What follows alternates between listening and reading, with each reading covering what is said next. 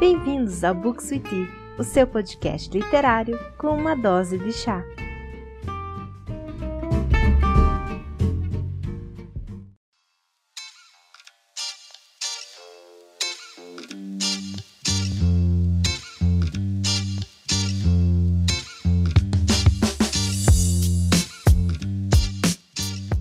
Oi, oi pessoal, tudo bom? Aqui é a Carol e está começando mais um episódio do Books with Tea.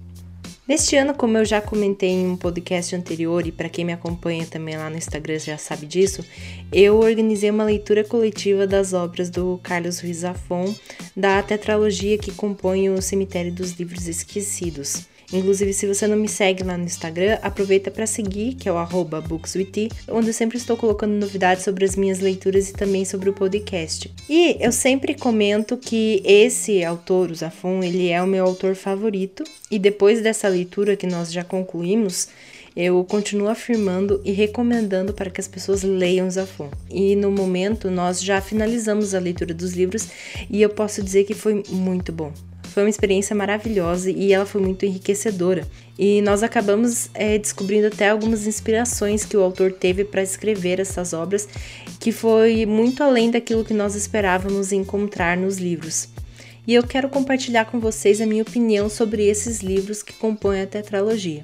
Para quem está chegando agora aqui, eu já falei sobre o primeiro deles, que é A Sombra do Vento.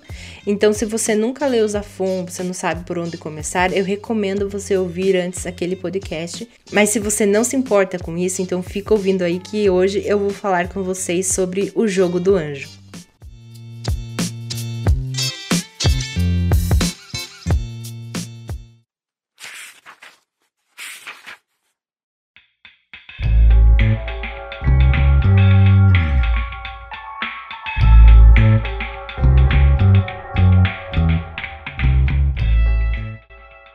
O Jogo do Anjo teve seu lançamento em 2008 e ele tem 520 páginas. E aqui no Brasil ele está sendo publicado pela editora Suma.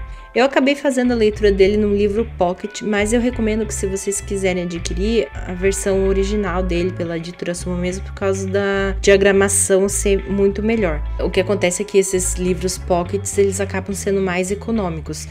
Então fica ao seu critério escolher qual é o seu favorito. Acho que no mercado hoje só tem a edição normal mesmo da editora Suma.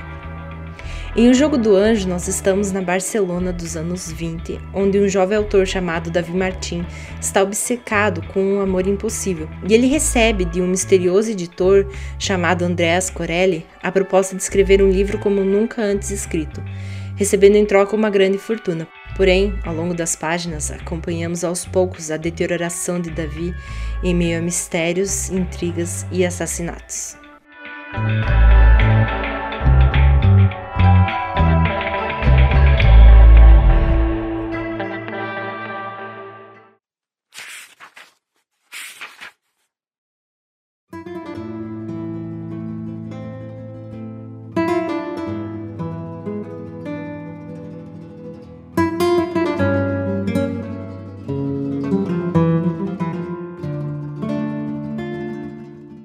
Antes de eu falar mais detalhadamente sobre o livro, eu gostaria de fazer uma errata com relação inclusive ao que eu havia dito no primeiro podcast sobre A Sombra do Vento. Em que pese o autor ele fale inúmeras vezes que é possível fazer a leitura desses livros em qualquer ordem, eu não recomendo que você faça isso. Agora que eu finalizei todas as obras, é possível perceber que se o leitor ele não começar pela ordem de publicação, que é A Sombra do Vento, O Jogo do Anjo, O Prisioneiro do Céu e O Labirinto dos Espíritos, ele vai acabar perdendo muitos detalhes e referências a personagens importantes que já apareceram em obras anteriores. Inclusive nesse livro aqui tem menção a personagens que têm relação direta com personagens que estão em A Sombra do Vento. Mas se você já leu as obras, eu acredito que a releitura delas em uma ordem diferente e ela pode ser muito bacana, acho que até vai acabar enriquecendo muito a experiência e novos detalhes podem ser descobertos que na primeira vez podem ter passado despercebido. Bom, Jogo do Anjo para mim é um dos livros mais complexos dessa coletânea e ele não é um dos meus favoritos, mas eu confesso que cada vez que eu penso nele, eu me vejo gostando mais ainda porque vai fazendo mais sentido ainda do porquê que ele foi escrito da forma que foi. Neste livro, nós temos como personagem principal e narrador o jovem escritor Davi Martin. E eu já começo avisando que esse é um narrador que nós não sabemos se podemos confiar. Eu até hoje tenho as minhas dúvidas é, com relação a fatos que ele narra que aconteceu e se eles aconteceram de fato ou não. E por isso que eu acho esse livro tão complexo e eu acho que deve ter sido um desafio para o autor escrever ele. Como mencionei, a história toda ela é narrada pelo Davi, que é um jovem escritor que não consegue obter sucesso com as suas obras. Mesmo escrevendo algumas crônicas para um jornal que é, vai ser comandado por dois editores muito salafrários, e utilizando de um pseudônimo, os seus textos eles não são vistos com bons olhos pelas críticas.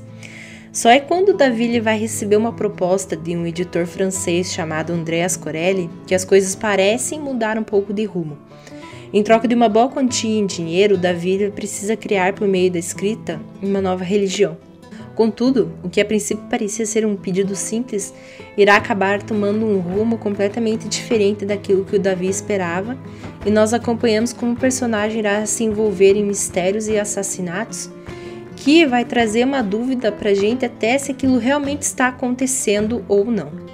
Esse livro, ele vai trazer repercussões diretas nos próximos livros da tetralogia, e eles possuem uma conexão direta com os personagens que nós conhecemos em A Sombra do Vento. E o que eu acho que não me agradou muito nessa leitura foi quando o autor ele trouxe um pouco de cunho religioso para a obra, embora não seja a vertente principal dela. A princípio, eu confesso que eu também achei muito confusa a narrativa dos fatos, mas é aquilo que eu falei, conforme nós vamos entendendo quem que é o Davi Martin, a narrativa faz todo sentido.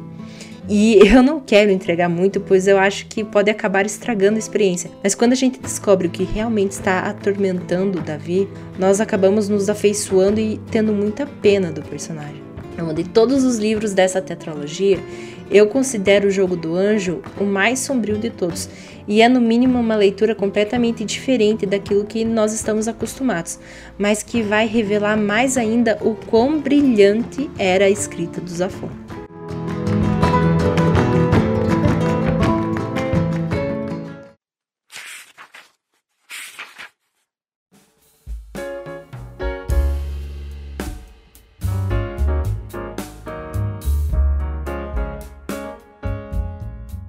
Essa foi a minha opinião breve a respeito do livro Jogo do Anjo. Como eu falei antes, se você não leu nenhuma das obras dessa tetralogia, não comece por O Jogo do Anjo.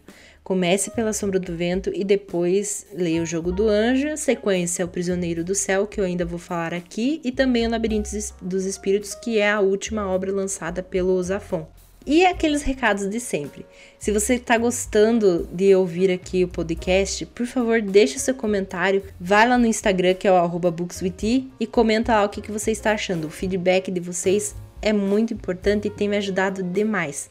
E você também consegue encontrar o podcast nas principais plataformas de áudio. Se você tem alguma que você quer escolher que é sua favorita, dá uma olhada no anchor.fm/bookswith, onde tem um link com todas as plataformas onde está disponível o podcast. E se você está ouvindo pelo Spotify, não se esquece de seguir e também em breve eu vou trazer novidades aqui para o podcast com novos projetos que eu estou elaborando, inclusive com outras formas de narrativas, que eu acho que vai ser algo bem legal, bem diferente para estar trazendo aqui. Eu espero que vocês gostem.